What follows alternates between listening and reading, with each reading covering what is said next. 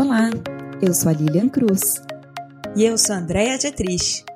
E esse é mais um episódio do Ambidestra.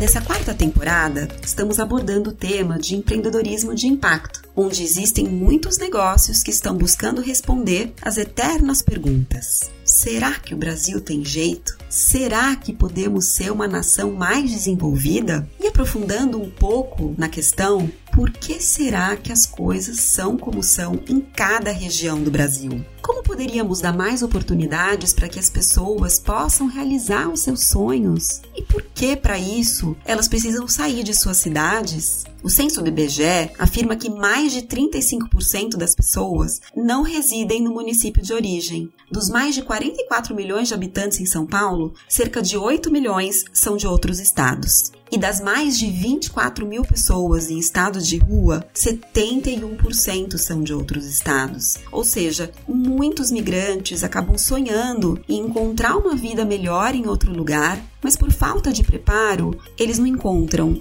nem o sucesso e nem a felicidade. E se fosse possível melhorar a educação de cada região? E se as oportunidades para atrair investimentos fossem demonstradas para as principais lideranças de negócios do Brasil, acelerando a geração de empregos muito além dos grandes centros urbanos? Estamos falando de um sonho grande, né? Mas é o sonho de uma jovem que quer mudar o mundo. E essa é a história que a gente vai falar hoje aqui. Hoje vamos conhecer um negócio que está nascendo unindo paixão, propósito e impacto. Uma iniciativa que visa melhorar o país transformando dados em educação e educação em oportunidades para que todos possam ter condições de ser donos de suas próprias jornadas.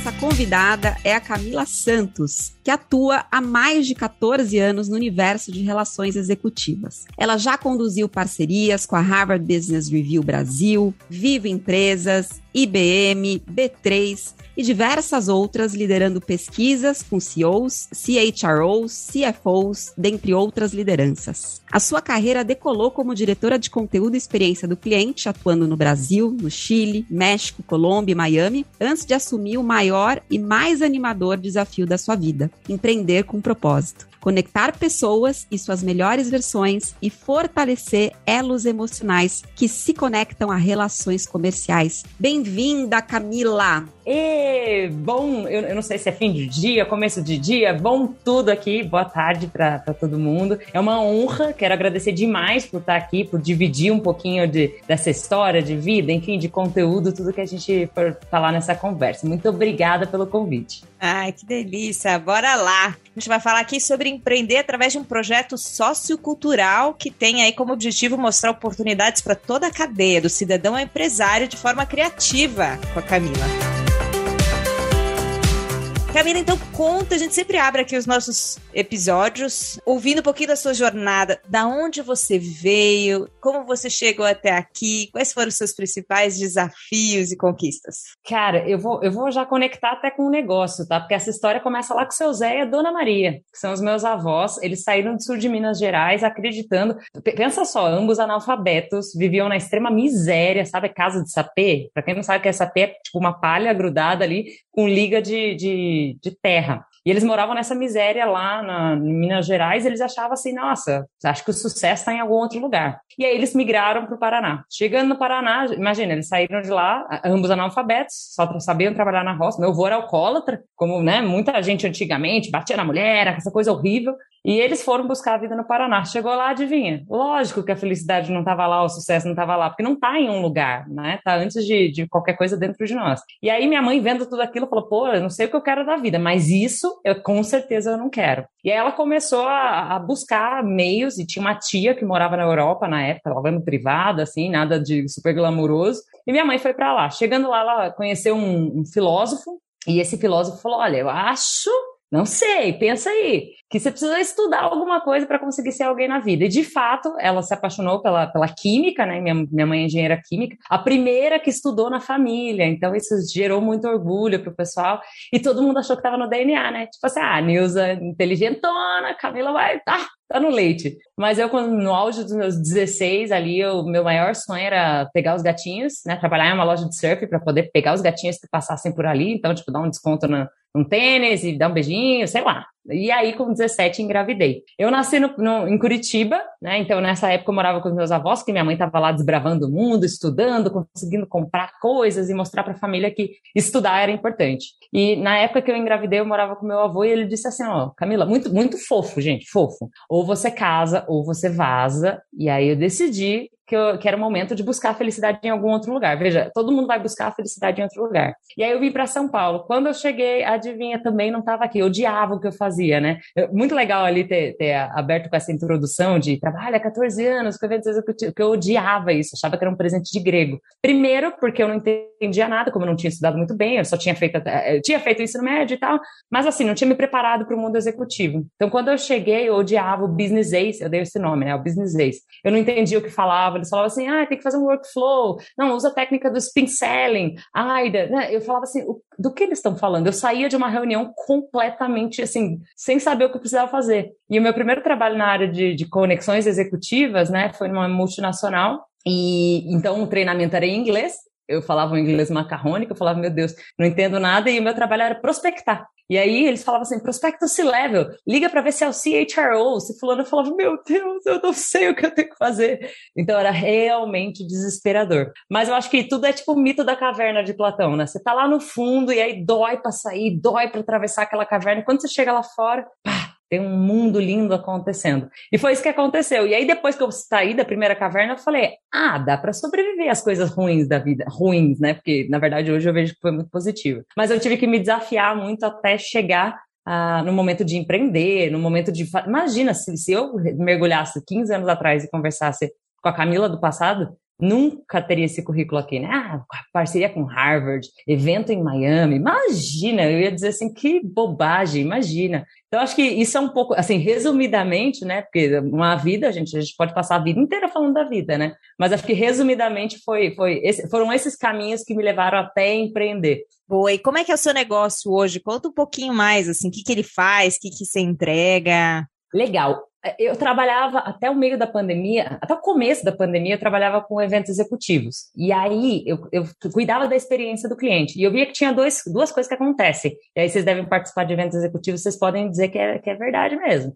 A audiência vai lá e participa. E ela é bombardeada de conteúdo incrível, mas assim, fantástico, fabuloso. Só que quando ela volta para casa, ela é engolida pela operação e ela não consegue aplicar aquele monte de coisa legal. No ano seguinte, quando a gente ligava e falava assim, oh, vamos participar de novo, a pessoa falava, putz, nem apliquei aquilo tudo ainda, nem deu tempo. E foi a época que a gente decidiu que precisava criar a área de experiência do cliente. Isso é um lado, né? Sem falar do lado do patrocinador, que quando ele vai lá, ele investe. E para ele, sucesso, né? Não é encontrar as pessoas, não é uma refeição incrível, não é um resort incrível, é fazer negócio. E por mais que eu colocasse ele cara a cara com 100 pessoas, 200 pessoas, se ele não fizesse negócio, ele não, ele não era grato, ele não voltava. E aí, às vezes, eu tinha que dizer para ele, cara, sua equipe é ruim. E como é que você diz isso para alguém, né? Na verdade, você tem que se, você tem que tentar ensinar o patrocinador a vender, a fazer. Então a gente começou numa pegada super legal de criar área de experiência. E nessa, eu me apaixonei tanto por experiência, eu me apaixonei tanto por coisas que eu falei assim, cara, acho que dá para fazer mais. Mas mais do que isso, né? Nos, nos anos que eu migrei aqui para São Paulo, eu comecei, como eu tive essa transição de achar que São Paulo é que era o problema e não eu, que o governo era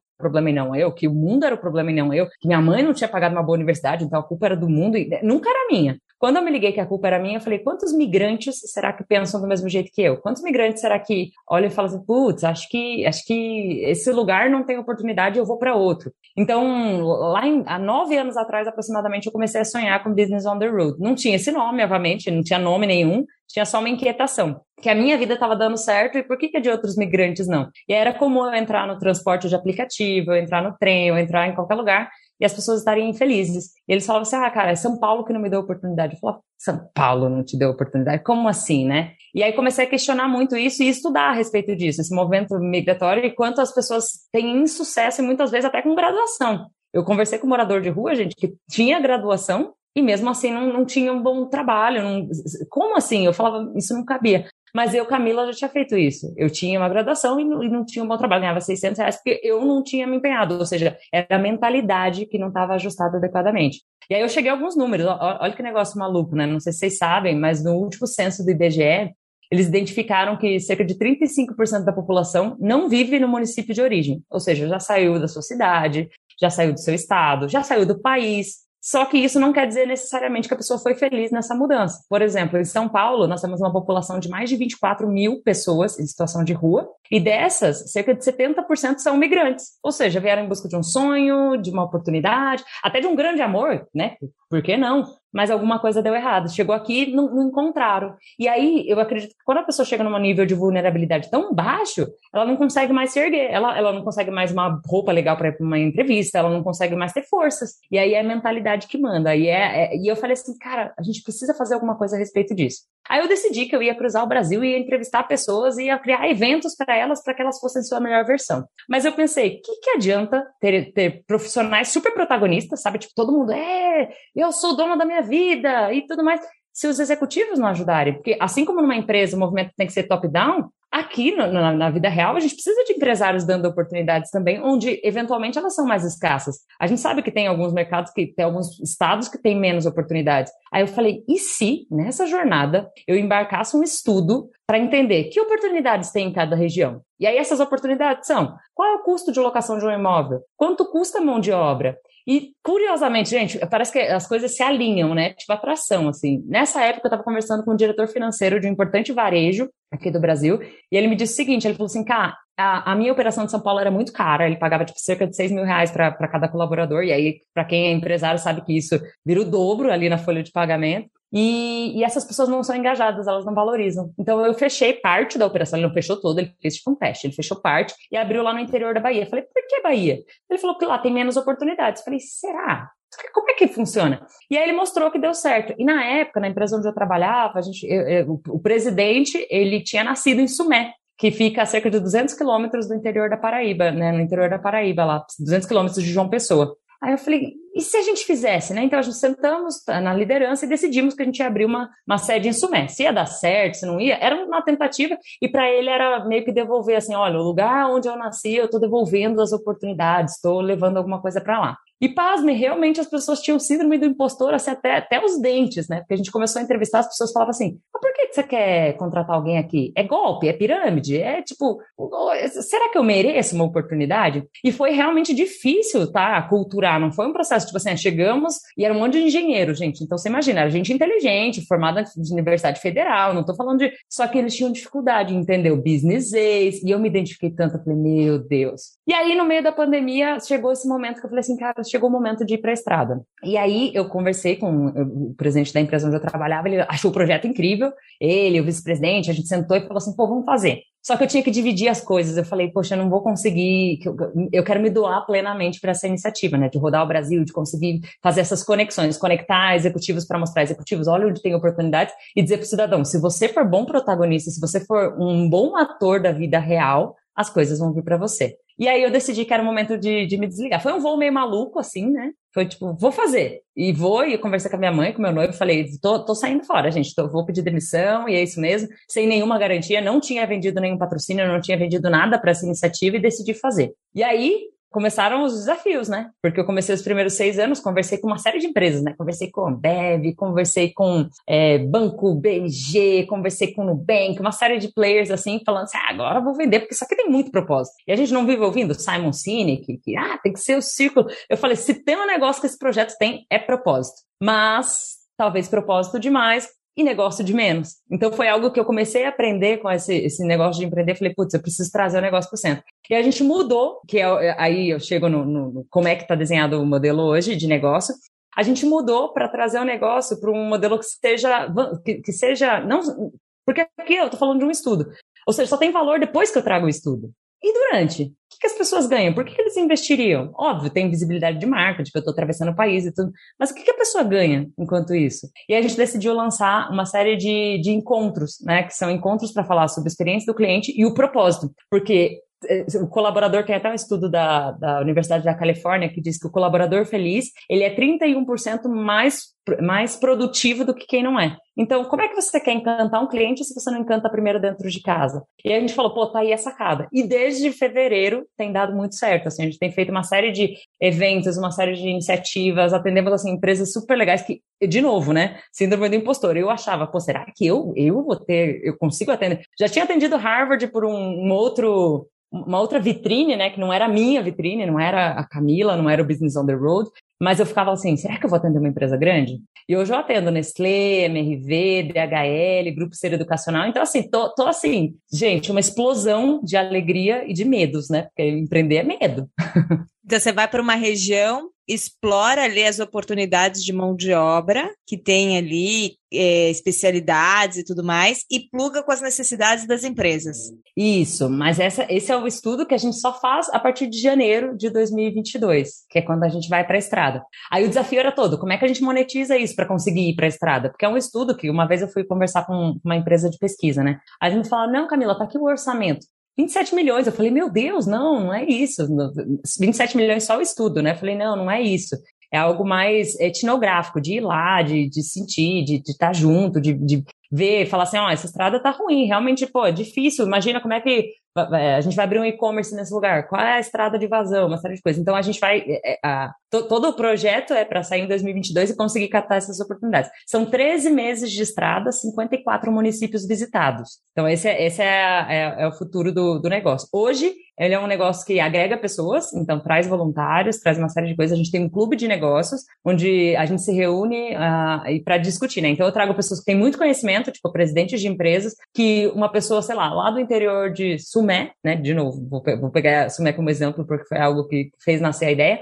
Alguém de Sumé talvez pensaria assim, pô, quando que eu vou conhecer o presidente da empresa X então a gente traz ele para palestrar e ele pode perguntar. Não é tipo assim, não é uma live, não é. Ele, ele pode interagir com esse cara, ele pode pedir emprego se ele quiser. Não aconteceu ainda, mas as pessoas se sentem tipo, nossa, eu sou importante. Então a gente já começa a ver essa, essa mudança de, de mentalidade ali. Ô, Cá, mas assim, ó, vamos lá. Você estava ali trabalhando com as questões de curadoria de conteúdo, eventos, né? Essa coisa toda do famoso lifelong learning na vida executiva. E aí você foi para um lado de educação, conectando soft, soft skill potencial de melhoria de qualidade de vida e impacto né, positivo para a sociedade, geração de impacto positivo, positivo para a sociedade. Qual que é a conexão que existe disso tudo dentro do Business on the Road, né? Uhum. Mas para a gente entender ali, como a, como a Didi estava falando, quer dizer, você promove, de certa forma, alguma capacitação, você leva conteúdos de qualidade para essas pessoas que se sentem tão distantes, talvez, né, dessa realidade. E toda a questão de, de soft, soft skills, seria legal você falar um pouquinho sobre isso, né? E como que você enxerga que o resultado desse estudo vai reverter impacto positivo aí para a sociedade através dessas conexões que você vai gerar? Legal, vou tentar responder. Se eu não responder, vocês me, vocês me avisam que eu tô com aqui, tá? A, a grande conexão, ela, é, é, como eu disse, ela, muito, muito dessa coisa vem depois, quando eu tiver o estudo em mãos, porque isso vira eventos, tá? A nosso objetivo é impactar 27 mil vidas.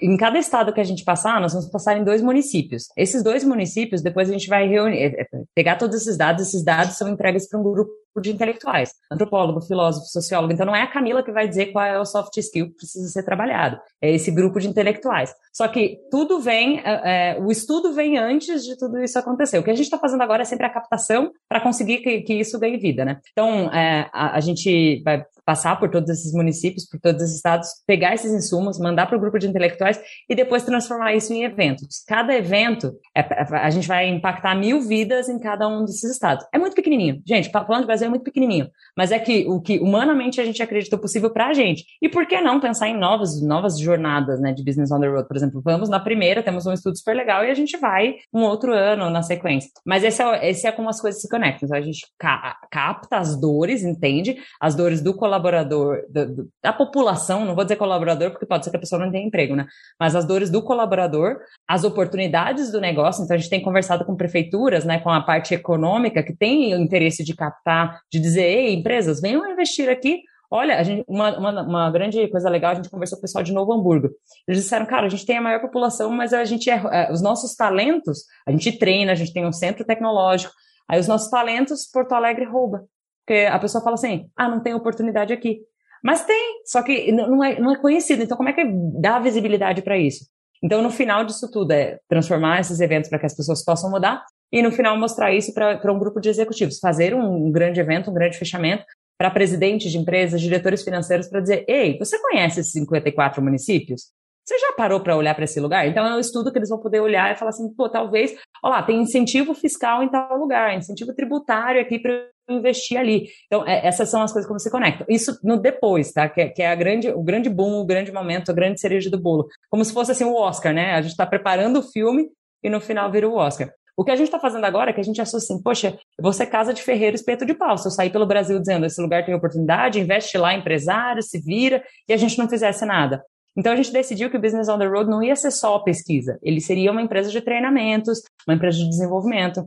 Então a gente criou cursos de vendas, a gente criou cursos de experiência do cliente, aproveitando do que eu tinha de, de expertise e que eu poderia treinar novas Camilas para, enquanto eu não tivesse no negócio, elas pudessem fazer. Então a gente vem falando de experiência do cliente, tudo que ele fala sobre comportamento. Que encantar um cliente também envolve muito comportamento de quem está dentro de casa e quem está fora, né? Então, essa, não sei se eu respondi, tá? Se, se, é, se, é, mais ou menos isso, de como as coisas se conectam, né? O conceito de lifelong learning, acho que todo mundo deveria aprender que quando você se sentir incapaz, a própria palavra já, diz, né? A única, o único antídoto é se capacitar. Então, acho que, que a gente tenta deixar isso, essa marquinha em toda empresa que a gente vai. Só para quem está ouvindo a gente, lifelong learner é aquela pessoa que está em constante movimento, em aprendizagem, né? Quando a gente fala de soft skills, fala sobre essa questão das habilidades, né? Das nossas competências mais sutis, mais é, não técnicas, mais comportamentais. Tá? Então a gente, a gente usa muito essa palavra soft skill porque a gente está falando que muitos dos desafios do mercado que a gente está vivendo hoje em dia, eles estão muito mais no comportamental do que às vezes na habilidade técnica.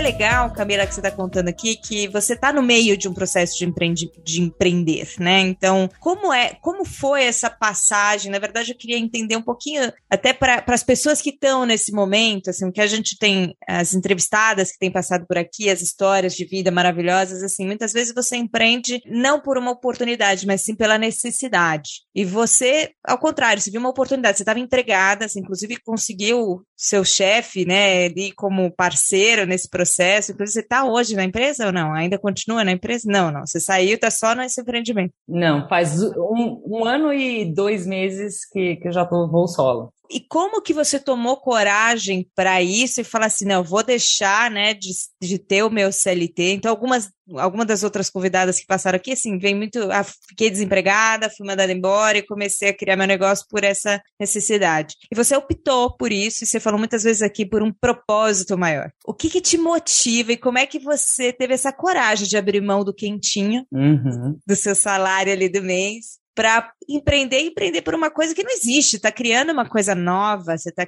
articulando e e assim, até juntando aqui também, você está empreendendo na sua própria história. Você é o reflexo disso tudo que você está tá querendo fazer com os outros, né? Você passou na pele e falou, bom, então eu vou, como é que eu articulo isso como business? Então, só resumindo a minha pergunta, que talvez tenha ficado muito complexa, que é, quais foram os seus principais desafios ao, ao pensar em empreender? E hoje, como é que como é que você conta quais são os apoios que você tem para justamente continuar? Porque você está numa fase que ainda não, não colheu os louros, né? Você ainda está no processo de desenvolvimento. Como é que está sendo isso? Quem te ajuda? Como é que você se vira? Legal. Olha, como, como, você bem falou, né? Acho que quando a gente vive algo, você começa a acreditar demais naquilo. E eu tive a alegria de, como eu trabalhava com pesquisa, eu ia em todos os eventos e eu conversava com as pessoas e perguntava: o que, que você acha? Você acha que eu estou viajando? O que, que você acha? O que você acha? O que você acha? Aí eu chegava nos presidentes que poderiam ser possíveis sponsors da, da iniciativa e perguntava assim: você entraria comigo nessa? Você acha que tem sentido? Você acha que faz sentido? Então, se eu tivesse que dizer uma palavra que fez com que eu conseguisse sair do quentinho é intraempreender. Porque dentro da empresa onde eu estava, eu tratava a empresa como se fosse minha. Muitas pessoas às vezes chegavam e falavam assim: cara, achava que a empresa era sua. Pô, como assim você saiu? A empresa não, não era sua? Porque eu tratava o negócio como se fosse meu eu tratava as pessoas como se a empresa fosse minha, sabe? Então, assim, eu acompanhava a meta, eu ficava brava quando a meta não vinha, e eu tentava e fazia muita leitura sobre liderança, então eu pensava assim, como é que a minha liderança pode ser diferente? Então a gente tinha, às vezes, conflitos entre lideranças, que até o presidente dizia assim, cara, esse não é o jeito certo de liderar. Eu falava, mas a literatura fala outra coisa e eu acredito em outra coisa. Então, às vezes, a gente, eh, eu chegava e ia criando ali a minha bolha. E isso dava resultado. Tanto que a, área de experiência do cliente da empresa de onde eu trabalhava, é, o presidente, apesar de ter muito estímulo, ele falou assim: faz, faz, só que eu te dou zero reais para você criar essa área. E tem uma meta, você tem que trazer meio milhão. Aí eu falei, zero reais e tem uma meta, entendi. Tá fácil. É, tá tranquila, tá tranquila, mas eu falei assim, cara, eu acredito nisso. E, tu, e, toda vez que eu acreditava muito naquilo, eu tentava criar um ecossistema das pessoas. Acho que a liderança transformacional, a liderança do futuro é essa que tenta criar futuro para as pessoas e falar assim: vem comigo, olha lá, ó, tá vendo onde dá para chegar? Tá vendo onde a gente consegue? Pô, a gente consegue. E você cria processos tão claros que a pessoa fala assim: porra, verdade, a gente consegue mesmo. Então eu criei e nos primeiros dois meses a gente conseguiu 215 mil reais. Nossa, aquilo eu falei, caraca, se eu consigo, eu criei isso aqui e deu certo. Imagina. E isso, alguns anos atrás também, eu sou criadora de dois eventos dessa empresa de onde eu trabalhava, né? Que é o Experience e o Customer After Sales Services. Ambos de experiência ou atendimento ao cliente.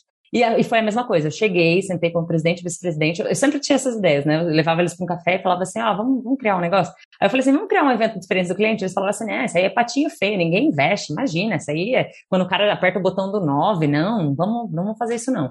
E eles falaram assim, de novo, Camila, beleza, pode fazer. Só que se der prejuízo, se não bater o break-even, se não der a meta, a gente tira do seu salário.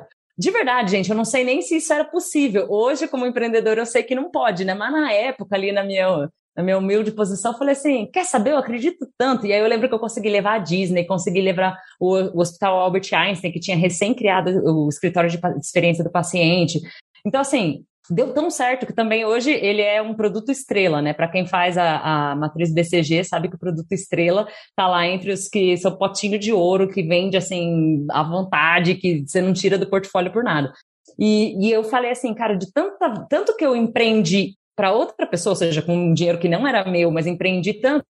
Quando eu fui dar o salto, deu muito medo. Tenho medo até hoje, gente. Às vezes eu penso assim, ai meu Deus, e se, e se não vender? E se não não sei o quê? Mas você cria, você começa a ter um senso de, de de, de, lógica do negócio, né? Você fala assim, tá, quanto tem que entrar de receita, até quando? Se não entrar, qual é o plano B, qual é a gestão de risco? Então você começa a ter uma visão sistêmica do negócio. Acho que isso fez com que eu tivesse mais coragem para saltar e pegar e falar assim, inclusive com o meu dinheiro de rescisão. Falei assim, ó, esse dinheiro dá até tal mês, se isso aqui não acontecer, tem mais esse gatilho, mais aquele gatilho. E, e gente, se vocês forem na minha casa, você vê que até no guarda-roupa tem, assim, planejamento para daqui cinco anos, assim, tipo, ó, isso aqui tem que acontecer nesse ano, isso aqui, se isso não acontecer, como é que vai acontecer? Então, você, você tenta criar as coisas muito planejadinhas e com, com margem para errar. Acho que errar é legal, mas você tem que ter criar a margem para errar. Muita disciplina, muita coragem, né? E e eu não sou disciplinada, hein? Mas você cria. Foco. É, mas desenvolveu e acho que um processo também aí de, de construir bons cases para você mesma, para fortalecer a tua autoconfiança também, né, Camila? Quer dizer, uhum. para você chegar nesse lugar de eu sou boa no que eu faço, né? Do tipo, eu vou fazer aqui de uma forma diferente, porque eu quero que isso que eu faço gere e devolva para a sociedade, principalmente aquelas comunidades, né, que estão mais remotas, as pessoas que estão mais distantes aí dos grandes centros, possam encontrar essa felicidade, que não está em outro lugar, né? Como você falou ali no começo. Muito bom. Exato. E Camila, conta pra gente, tem aí um programa de voluntários, né, que são os atores da vida real. Quais são os critérios para participação? Qual é o caminho para se tornar voluntário? Fala um pouquinho sobre esse programa. Legal, legal. É um programa, a gente pensou assim, pô, começou a pandemia, e aí, o que a gente vai fazer enquanto a gente não está na estrada para conectar as pessoas? E aí, como eu tinha essa rede de relacionamento, né, de presidentes, diretores, eu falei, cara, eles são meus amigos, eles são humanos, né? Porque a gente às vezes olha um diretor, nossa, o diretor da empresa tal, parece inatingível. Aí eu falei, mas eu sei que eles tomam uma cachaçinha, que eles riem, que eles saem no final de semana, que eles correm, que eles vão ao banheiro, que eles fazem tudo. E que eles seriam muito gratos, porque quem chega na liderança normalmente chega com muita, muito entrave, muito sofrimento, muito sangue, suor e lágrimas. E se ele pudesse facilitar a vida de alguém, ele faria. Então eu comecei chegando com alguns amigos mais próximos falando: você não quer ser palestrante aqui, não quer participar e tal. Aí depois eu falei assim: quer saber? Vou facilitar. Aí eu comecei a fazer publicações no LinkedIn chamando essas pessoas, falando: olha, vem.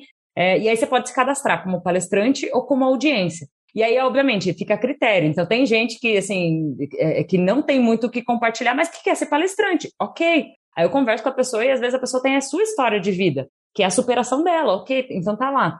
É, e a forma de participar é simples, né? Ir no site, e aí lá no site tem, você rolando na página principal mesmo, tem lá, quero participar como palestrante ou como audiência.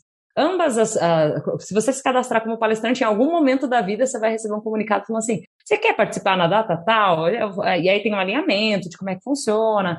A pessoa vai lá e, e participa. E aí esses vídeos são transmitidos no YouTube para que fique salvo caso alguém perca, para que a pessoa possa mostrar também, né? E para quem participa como audiência, pode ir lá e curtir os conteúdos. Agora, não quero participar nem como participante, nem como audiência, eu só quero estar dentro do grupo de WhatsApp para saber o que acontece. Aí tem o link na, no, no nosso Instagram, que você clica lá, e tá simples, fácil, assim, dois cliques, né? É o, é o clique do, do, do, do, link ali que fica na bio do Business on the Road e o clicar no, entrar no grupo de, do, do clube de negócio. Aí a pessoa já fica lá. O legal é que tem mais de 140 40 voluntários, né? Seja para ouvir, seja para contribuir com conhecimento. E esse pessoal, a gente troca figurinha direto. Então, ai, criei coragem e escrevi um artigo. A pessoa joga lá e a gente aplaude um ou outro. Então, é um grupo bastante ativo. Todos os dias eu tento colocar conteúdo, tento estimular as pessoas. E tem muita gente que já veio com feedback pra gente dizendo assim, cara, eu achava que, pô, perdi meus pais. Tem um, um rapaz lá que perdeu pai e mãe e que estava sem emprego. Ele falou assim, cara, eu, eu assisti esse negócio aqui do Mito da Caverna, que é um dos vídeos que a gente gravou, e para mim fez total sentido. E agora eu tô motivadão. E aí foi lá e parece que destravou, né, para ele também. Então ele conseguiu um trabalho e tal. Então esse tipo de história é o que a gente quer ouvir mais vezes. E o clube de negócios, é, que tem os atores da vida real, funciona para isso, né? Então a pessoa pode ir lá participar como palestrante, como audiência, também, ah, não me inscrevi como palestrante, mas estou com vontade também. É só avisar no grupo, gente. Queria dividir aqui uma palestra com vocês. A gente também escuta a história e vê em que momento encaixar dessa, dessa jornada. Que bacana. E, e como que entra no site? Então é businessontheroad.com.br para eles. businessontheroadbrasil.com. Brasil.com para quem quiser se inscrever e participar. Aí, Camila, assim, a gente está falando muito dessa temporada de empreendedorismo de impacto, né? Impacto social, mulheres aí que estão nessa frente fazendo essa diferença que desafios que você traz, ou oportunidades, não sei como a gente pode colocar, mas para quem quer empreender nesse, com esse viés, né? Querendo entrar para uma causa onde justamente a gente não tem um acesso tão fácil à linguagem, à comunicação, aos acessos. Quais são os cuidados, quais são os desafios e oportunidades quando para para uma nova, para uma outra empreendedora como você que quer fazer, deixar um legado positivo aí para o mundo? É, eu, vou, eu vou contar uma história bem rápida.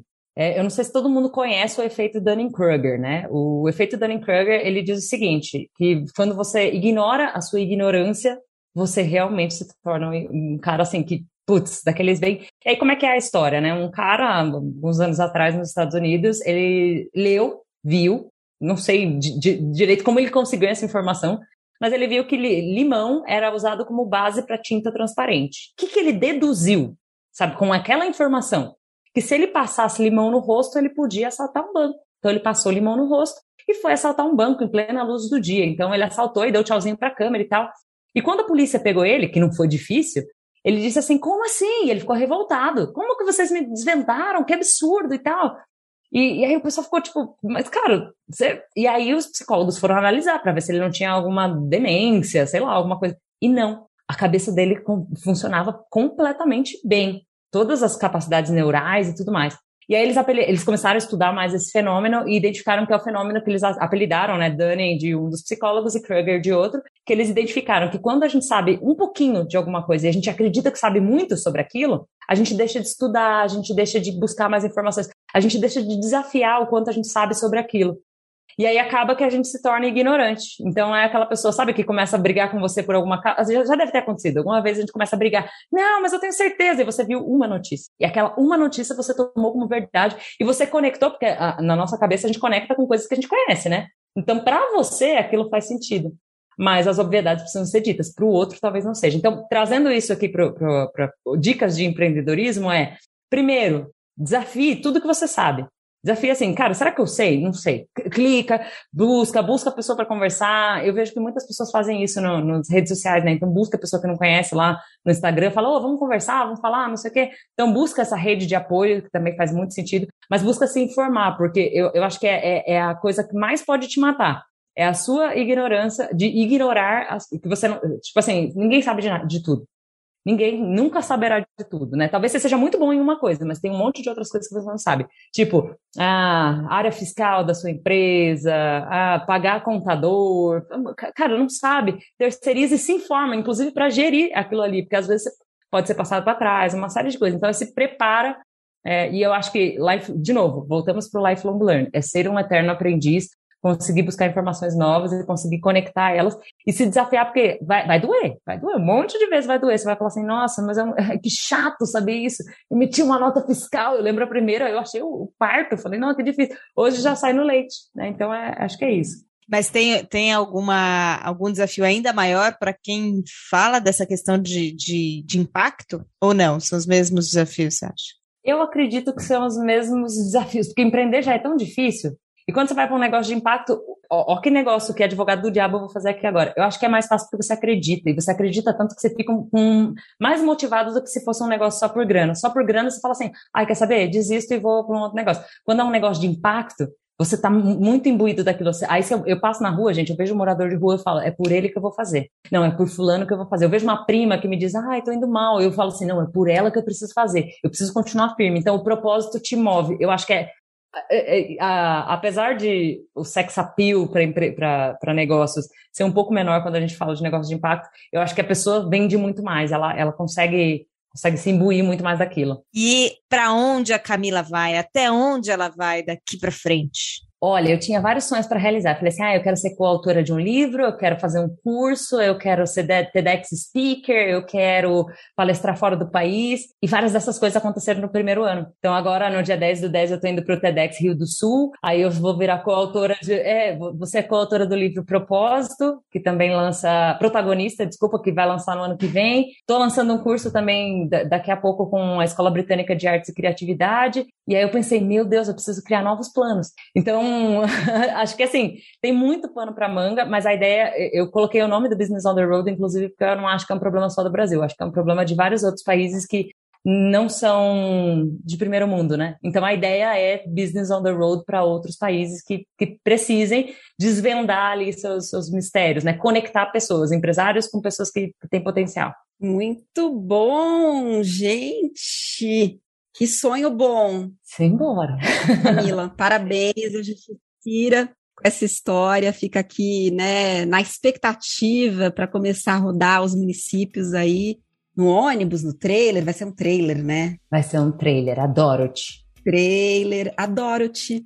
Ai, que meiga. É, aquele trailer bem antigão, de 79, gente, o negócio é assim, antigaço. Momento final do nosso ping-pong, então, Cá. A pergunta rapidinha e a resposta que vem na tua cabeça. É, acho que a primeira delas você respondeu já, mas pode trazer outro. Então, para fechar, um sonho. Ai, acho que impactar muitas, muitas, muitas vidas a ponto da minha vida ser lembrada daqui 100, 200 anos. Assim, eu, eu não morrer quando o meu corpo físico deixar de existir. Um desafio. Acho que aceitar que cada um tem o seu tempo de mudar, porque eu, eu, eu saio e quero fazer com que a mudança aconteça, mas também depende do outro. Então, aceitar isso acho que é meio doloroso, é meio desafiador. E eu quero trabalhar muito para que as pessoas mudem rápido. Assim. Muito bom. O que te inspira? O desconhecido. Um mito do mercado para quem quer empreender. Que precisa de rios de dinheiro. Acho que precisa de rios de preparação. Uma realidade acho que a, que eu disse aqui várias vezes, né? A incapacidade se resolve com capacitação. Impacto positivo é? Acho que um confronto do bem é você confrontar você mesmo antes de confrontar o mercado, antes de confrontar o mundo. Um conselho de amiga. Tem uma frase do Arthur Schopenhauer que eu amo, que eu tatuaria ela em mim, quem sabe um dia, que diz o seguinte: o segredo não é ver o que ninguém viu, mas enxergar de forma diferente que, que todos veem. Então, é conseguir enxergar as oportunidades onde talvez todo mundo já foi lá, já mexeu naquele potinho, mas talvez a sua oportunidade, o seu negócio, tá lá. Muito bem. Como é que as pessoas chegam até você? Acho que você já deu, deixou lá o seu site. Quer deixar o seu Instagram? Quer deixar mais alguma algum contato?